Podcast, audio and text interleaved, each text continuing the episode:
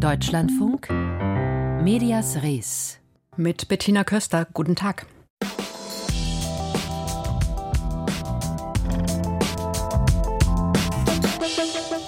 Wir blicken heute in die Schweiz und nach Norwegen. Bei unseren Nachbarn steht mal wieder der Rundfunkbeitrag auf dem Prüfstand und wir erfahren, wie in Norwegen die Lokalzeitungen gehegt und gepflegt werden. Am Ende der Sendung stellen wir Ihnen noch eine digitale Neuentwicklung vor, die Wolf Schneider KI. Aber jetzt wollen wir erst mal hören, was in der Woche der Pressefreiheit in Hamburg auf der Agenda stand. Zum ersten Mal hat Hamburg diese Woche der Pressefreiheit. Initiiert wurde sie von der Zeit und der Körber Stiftung. Gestern Abend hielt ein Journalist die Eröffnungsrede, der sehr genau weiß, welche Folgen es hat, wenn ein Staat die Pressefreiheit massiv beschneidet. Dimitri Muratov, Friedenspreis, Friedensnobelpreisträger und langjähriger Chefredakteur der letzten großen regierungskritischen Zeitung in Russland, der Novaya Gazeta. Jetzt gilt er als in, in Russland als ausländischer Agent. Mit seinen authentischen Erzählungen fesselte er das Publikum. Auch unser Reporter Axel Schröder war unter den Zuhörern. Der Auftritt von Dimitri Muratov im Festsaal des Hamburger Rathauses war lange geheim gehalten worden. Im Saal herrschten Sicherheitsvorkehrungen, wie sie sonst fast nur bei Staatsgästen gelten. In seiner Eröffnungsrede fiel der Name des derzeitigen Präsidenten Russlands kein einziges Mal. Dafür lobte der einstige Chefredakteur der Moskauer Novaya Gazeta einen Vorgänger Wladimir Putins. Heute gibt es in Russland keine Redefreiheit mehr. Hunderte Journalistinnen und Journalisten sitzen im Gefängnis oder sind im Exil. Als Gorbatschow an die Macht kam, gab es auch 500 Journalistinnen und Journalisten, die als politische Gefangene eingesperrt waren. Er hat sie alle befreit. Auch heute sitzen fast 500 Kolleginnen und Kollegen in russischen Gefängnissen und niemand wird sie befreien. In seiner kurzen Rede dankte Muratov für die Hilfe, die europäische Stiftungen und Initiativen für seine Kolleginnen und Kollegen im Exil organisieren. Tatsächlich machen es Organisationen wie der deutsche JX Fund oder die lettische Sustainability Foundation möglich, dass Exilmedien aus Russland und Belarus im Ausland weiterarbeiten können. Durch Anschubfinanzierungen, Beratung, Fortbildungen oder Stipendien. Die Hamburger Woche der Pressefreiheit ist ein Gemeinschaftsprojekt der Zeit und der Körber Stiftung. Wie die Idee dazu entstand, erklärt der Vorstand der Zeitstiftung Manuel Hartung. Die Zeitstiftung engagiert sich sehr lange schon für Pressefreiheit in Osteuropa. Die Körperstiftung kümmert sich sehr stark um Exiljournalismus. Und wir haben gedacht, bei einem so wichtigen Thema, da müssen wir zusammenstehen. Da müssen wir tatsächlich gemeinsam etwas bewirken. Und ähm, haben gesagt, wir machen diese Woche der Pressefreiheit gemeinsam. Der Fokus liege in diesem Jahr auf den Einschränkungen der Pressefreiheit in Russland, Belarus, in China oder der Türkei. Es werden Journalistinnen und Journalisten aus Osteuropa mit den Free Media Awards ausgezeichnet. Es gibt einen Reporter Slam, es gibt Diskussionen überall. Ganz, ganz viele Organisationen machen mit. Dafür bin ich dankbar. Heute veranstaltet die Körperstiftung im Rahmen der Woche der Pressefreiheit außerdem auch ihr jährliches Exile Media Forum, auf dem Journalistinnen und Journalisten sich vernetzen, an Workshops teilnehmen und Erfahrungen austauschen können. In den kommenden Jahren solle auf der Woche der Pressefreiheit dann auch die Situation in Deutschland in den Blick genommen werden. Denn, so Lothar Dittmar von der Hamburger Körperstiftung, auch in Deutschland gebe es beim Thema Pressefreiheit Verbesserungsbedarf. Ein Warnsignal sei die Entwicklung im Lokaljournalismus. Weil es einen massiven Rückzug der Medien aus der Fläche gegeben hat und das zu einem Problem auch der Demokratie in Deutschland geworden ist, behaupte ich. Also die Tatsache, dass inzwischen Journalisten aus Berlin oder Hamburg einfliegen, um auf, aus dem Land zu berichten, und dass dort nicht mehr selber Journalistinnen und Journalisten sind, die berichten, wird zunehmend zu einem Problem für die Demokratie. Auch Hamburgs Senator für Kultur und Medien Carsten Broster mahnte an, die Bedrohungen für Pressevertreterinnen und Vertreter in Deutschland nicht klein zu reden. Die Zahl der Angriffe auf Reporterinnen und Reporter, vor allem durch Rechtsradikale, sei so hoch wie noch nie. Auch in Deutschland bestehe die Gefahr, dass wir uns das, was wir manchmal für zu selbstverständlich nehmen, dass das nicht einfach da ist, sondern dass wir uns auch darum kümmern müssen, dass es da bleibt. Und dass Pressefreiheit, wenn wir uns nicht um sie kümmern, auch verloren gehen kann. Auch wenn hierzulande keine Zustände drohen wie in Russland, die Hamburger Rede von Dimitri Muratov hat klargemacht, wo Angriffe auf die Pressefreiheit enden können. Axel Schröder berichtete über die erste Woche der Pressefreiheit.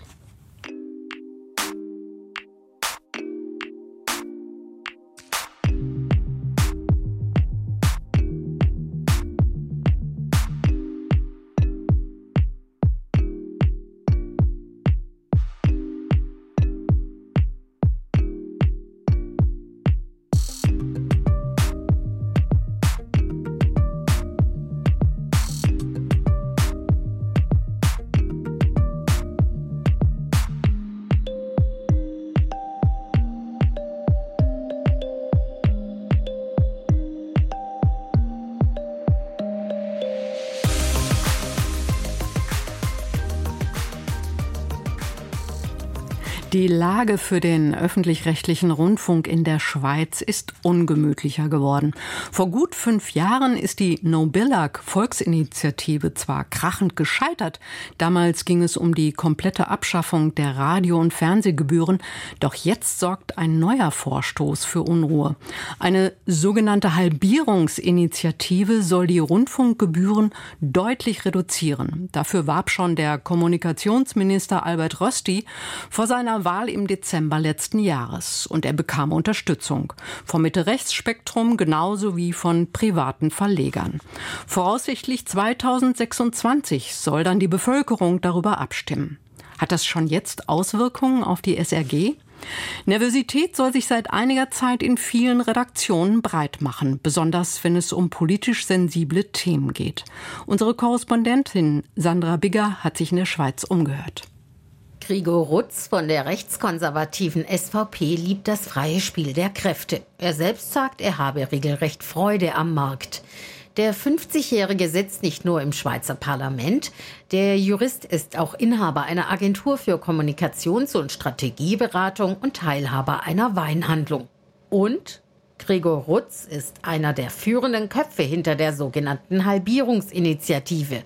Diese hat das Ziel, die Radio- und Fernsehgebühren in der Schweiz zu senken. Von derzeit jährlich umgerechnet rund 350 Euro auf etwa 210 Euro. Gewerbetreibende sollen gar nichts mehr bezahlen müssen. Ja, in der Schweiz hat die Stellung der äh, SRG und die hohen Gebührenerträge dazu geführt, dass sie sich sehr stark ausgebreitet hat und heute auch vieles macht, was eigentlich gar nicht durch die Grundversorgung gerechtfertigt wäre. Und das wird dann natürlich äh, schwierig für die Privaten, weil ihnen das Raum und Kraft nimmt. Darum ist es ganz wichtig, den Auftrag der SRG genau zu definieren, nach dem Willen von Gregor Rutz soll sich die SRG in Zukunft vor allem auf Nachrichten, vielleicht auch noch Kultur konzentrieren. Sinnvoll findet er auch, dass die mit Gebühren finanzierte SRG beispielsweise Internetangebote für die rätoromanisch sprechende Minderheit im Land anbietet. In der deutschsprachigen Schweiz hingegen beispielsweise solle die SRG ihre Online- und Social-Media-Angebote radikal zurückfahren.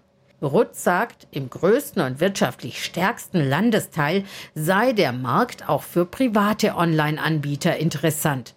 SRG-Sprecher Edi Estermann sieht darin einen Angriff auf den Zusammenhalt der, wie er es nennt, Willensnation Schweiz, in der neben Rätoromanisch und Deutsch auch Französisch und Italienisch gesprochen werden und es öffentliche Fernseh- und Radioprogramme in allen diesen Landessprachen gibt man muss sich dann fragen, was hält so ein Land mit solch unterschiedlichen Mentalitäten zusammen? Wer sorgt sich um die Kultur, um Leistungen für Sinnesbehinderte, um gemeinsame Erlebnisse im Sport, der Musik, dem Film generell in der Gesellschaft, Leistungen, die sich privat nie finanzieren lassen.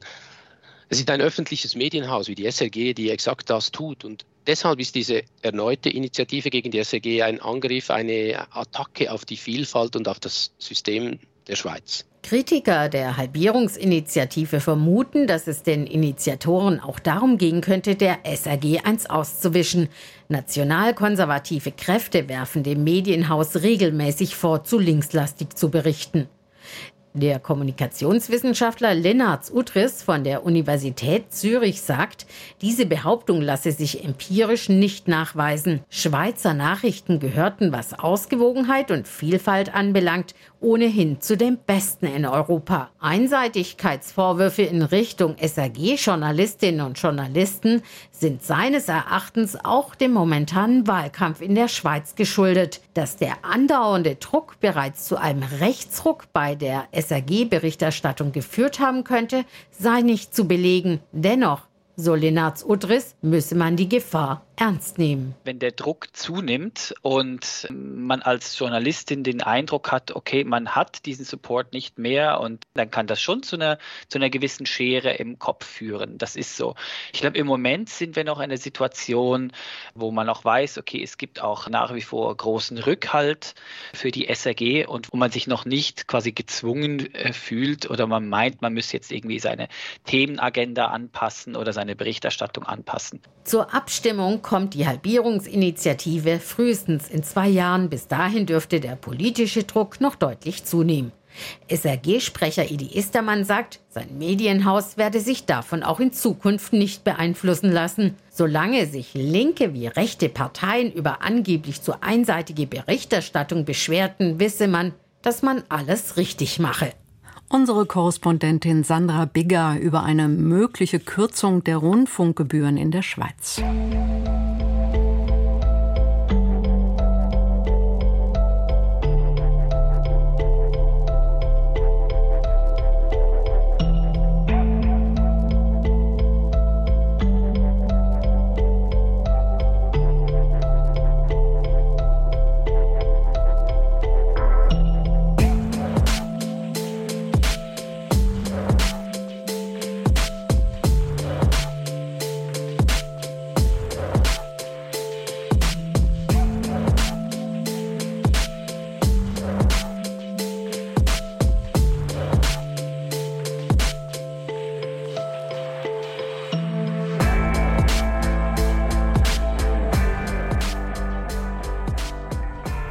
Was hier in Deutschland schon lange diskutiert wird, ist in Norwegen schon lange Usus. Norwegen lässt sich die Pressevielfalt etwas kosten und das schon seit Jahren. Die Verlage sind von der Mehrwertsteuer befreit und bekommen Produktionskostenzuschüsse.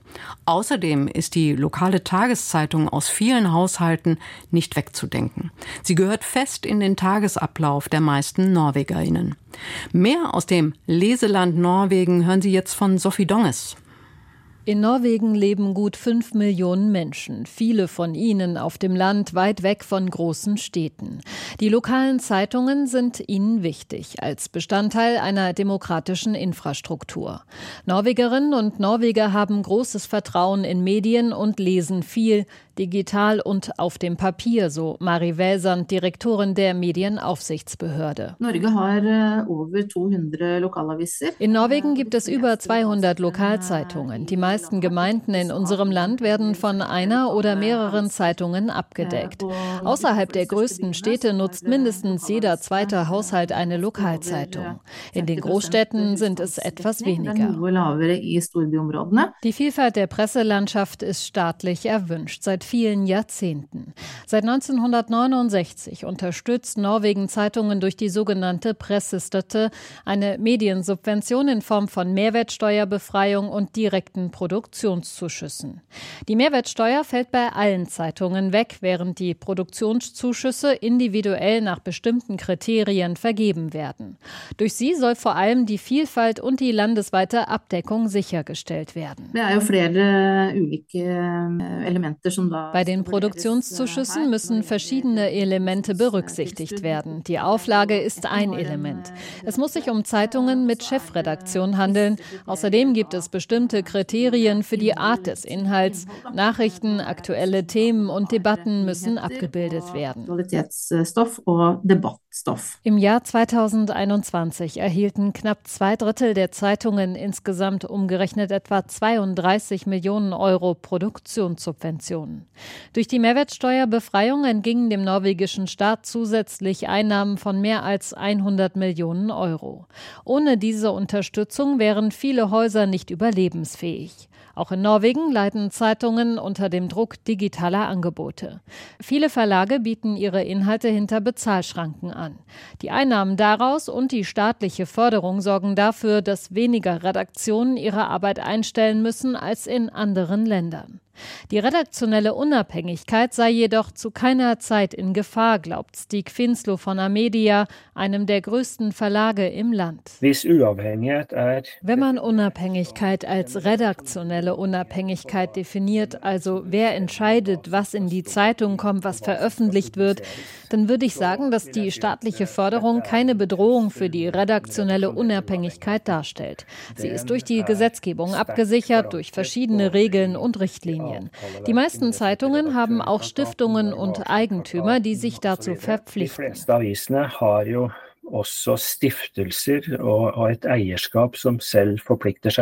Auch die Medienwissenschaftlerin Karianne Sorgut-Oson von der Universität Bodo sieht keine Beeinträchtigung für die Pressefreiheit durch staatliche Förderung. Stattdessen beobachtet sie eher eine Qualitätssteigerung bei den Lokalzeitungen. At pressestøtte ich denke, dass die Presseförderung zur Vielfalt beiträgt, aber auch zu mehr Wettbewerb und zur Bereitschaft, Lokalzeitungen zu gründen, was bedeutet, dass man mehr Zeitungen an einem Ort hat. Es ist sehr gesund für die Nachrichtenberichterstattung, dass es nicht ein einzelnes Unternehmen gibt, das alles abdeckt. Die Berichterstattung ist breiter und die Tatsache, dass es einen Konkurrenten gibt, macht einen schärfer. Ein Problem allerdings hat die Lokalpresse trotzdem trotzdem die alternde Leserschaft. Auch wenn seit kurzem Auflagenzahlen der Lokalzeitungen wieder gestiegen sind, das wird in den kommenden Jahrzehnten zu einer großen Herausforderung für Norwegens vielfältige Presselandschaft. Aber Herausforderungen prägen ja auch äh, die Kreativität. Norwegen unterstützt die Pressevielfalt aktiv. Sophie Donges berichtete für uns.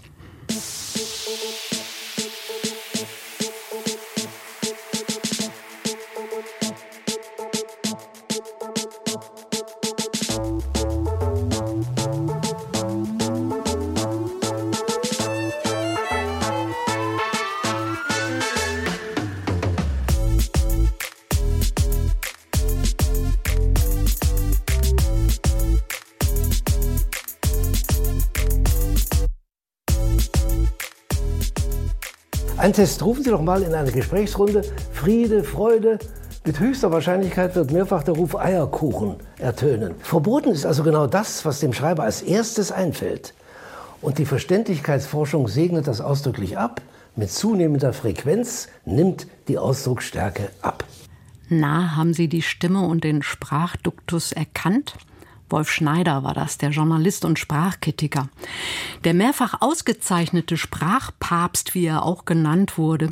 Er ist im vergangenen Jahr im Alter von 97 Jahren gestorben, aber seine Faustregeln fürs Schreiben sind noch zu sehen und werden in sozialen Netzwerken beworben. Von der Reporterfabrik. Das ist die Webjournalistenschule für jeden, wie sie sich nennt, und geleitet wird sie von Kurt Schnibben. Ich habe ihn vor der Sendung gefragt, ob der Ausschnitt, den wir eben gehört haben, schon ein Teil der Wolf Schneider KI ist, die in den letzten fünf Monaten in der Reporterfabrik entwickelt wurde? Nein, nein, nein. Das äh, haben wir aufgenommen sozusagen zu Lebzeiten.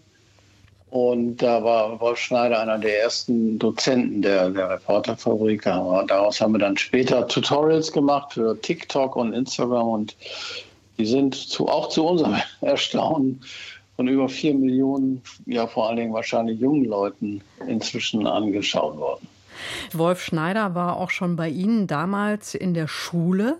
Sie sind ihm begegnet, wahrscheinlich mehrfach. Was würde er wohl dazu sagen, wenn er das jetzt so sehen würde und die Entwicklung einer KI mit entdecken könnte? Naja, er war ja, er war ja sozusagen zu Lebzeiten war er ja eine lebende, eine wandelnde KI. Er war ein Mensch, der aus allen möglichen Businessbereichen Informationen sammelte und er über 30 Bücher geschrieben hat über Themen, die weit auseinander liegen, wie der Mensch oder die, die Alpen oder natürlich auch die, die Sprache. Und ich glaube, es, es, würde ihn, es würde ihn reizen, dass wir ihn auf diese Art und Weise ja, unsterblich machen. Das heißt, wir wenden jetzt seine Regeln an auf Texte, redigieren damit Texte so in der Art, wie, wie er es gemacht hätte. Können Sie uns das vielleicht noch mal an einem Beispiel genauer erklären, wie wir uns diese KI Wolf Schneider vorstellen müssen? Ja, die müssen sich so vorstellen, dass sie auf eine Seite gehen, äh, wski.app, und dann geben sie ein, welches Textgenre sie bearbeitet haben möchte. Da gibt es acht verschiedene, also journalistische Formate, aber auch Bewerbung schreiben oder eine Mail oder eine Rede. Das heißt, sie entscheiden sich dann für äh, sozusagen die Regeln, mit denen dieser Text redigiert werden soll. Und diese Regeln haben wir aus den Büchern von Wolf Schneider und aus den Tutorials umgewandelt in Prompts. Prompts sind ja Anweisungen für, für künstliche Intelligenz. Ja, und dann legt die BSKI, so nennen wir sie in der Abkürzung, legt die, die los und redigiert den Text, spuckt einen in so zwei bis drei Sekunden einen neuen Text aus und liefert dazu auch jeweils für jeden Satz auch Alternativen. Das heißt, Sie haben die Chance zu sagen, nee, da gefällt mir jetzt äh, die Verbesserung nicht und dann haben Sie sechs bis sieben Alternativen. Und dann können Sie sich auch noch von, der, von dem Tool erklären lassen, warum das Tool Ihren ursprünglichen Satz verändert hat. Und am Ende kriegen Sie dann nochmal eine gesamte Analyse mit Hinweisen, was in Ihrem Text eigentlich inhaltlich fehlt. Sie suchen ja im Moment Test-User für die Beta-Version. Wie ist denn da die Resonanz bislang? Ja, ein bisschen zu groß. Also wir werden überrannt jetzt von, es sind jetzt ein paar hundert Leuten, die das ausprobieren wollen. So viel hatten wir uns gar nicht vorgestellt. Es ist ja gestern veröffentlicht worden und über Nacht sind da halt sehr viele Leute, haben sich gemeldet und gesagt, ich würde gern zu den Usern gehören, zu den Test-Usern. Und das ist ja auch ein Zeichen dafür, dass offenbar so ein Ding äh, gefragt ist und, und viele Leute mal gucken wollen, ob es ihnen äh, im Leben weiterhilft. Fühlen sich eigentlich die jüngeren Zielgruppen von Wolf Schneider genauso angesprochen, ich sag mal, wie die älteren? Ja, viel mehr. Also ich hatte ja gesagt, wir waren selbst überrascht, wie auf TikTok, was ja nun ein soziales Medium ist, wo ich würde mal sagen, also vor allen Dingen 14-Jährige bis 25-Jährige unterwegs sind. Das war, war unfassbar. Also 4,5 Millionen Views bisher und sehr viele Kommentare, Zustimmende vor allen Dingen. Und ich glaube, der Trick ist dabei, dass Wolf Schneider ja vermittelt das Wissen über Sprache, was man in der Schule nicht vermittelt bekommt. Und ich glaube, das ist so der Kick, den viele Jugendliche da sehen und, und äh, deshalb sich die Dinge angucken und dann auch begeisterte Kommentare hinterlassen. Vielen Dank, Kurt Schnippen, ja, dass wir so einen Einblick bekommen haben in die Wolf Schneider KI. Wann denken Sie denn, wann wird es soweit sein? Ja, so in drei Wochen schätze ich. Dann haben wir ausgewertet, was jetzt in der, in der Testphase rausgekommen ist, arbeiten das wieder ein. Also wir arbeiten das ein so, dass wir die Prompts dann verändern, wenn man feststellt, in bestimmten Gattungen wie, wie Kommentar oder Reportage oder Nachricht äh, hakt es noch. Dann werden wir entsprechend den Prompt für die, für die Textgattung bearbeiten und ich schätze mal, das kriegen wir so in drei Wochen hin. Sagt Kurt Schnibben, Leiter der Webjournalistenschule Reporterfabrik über die neue Wolf Schneider KI.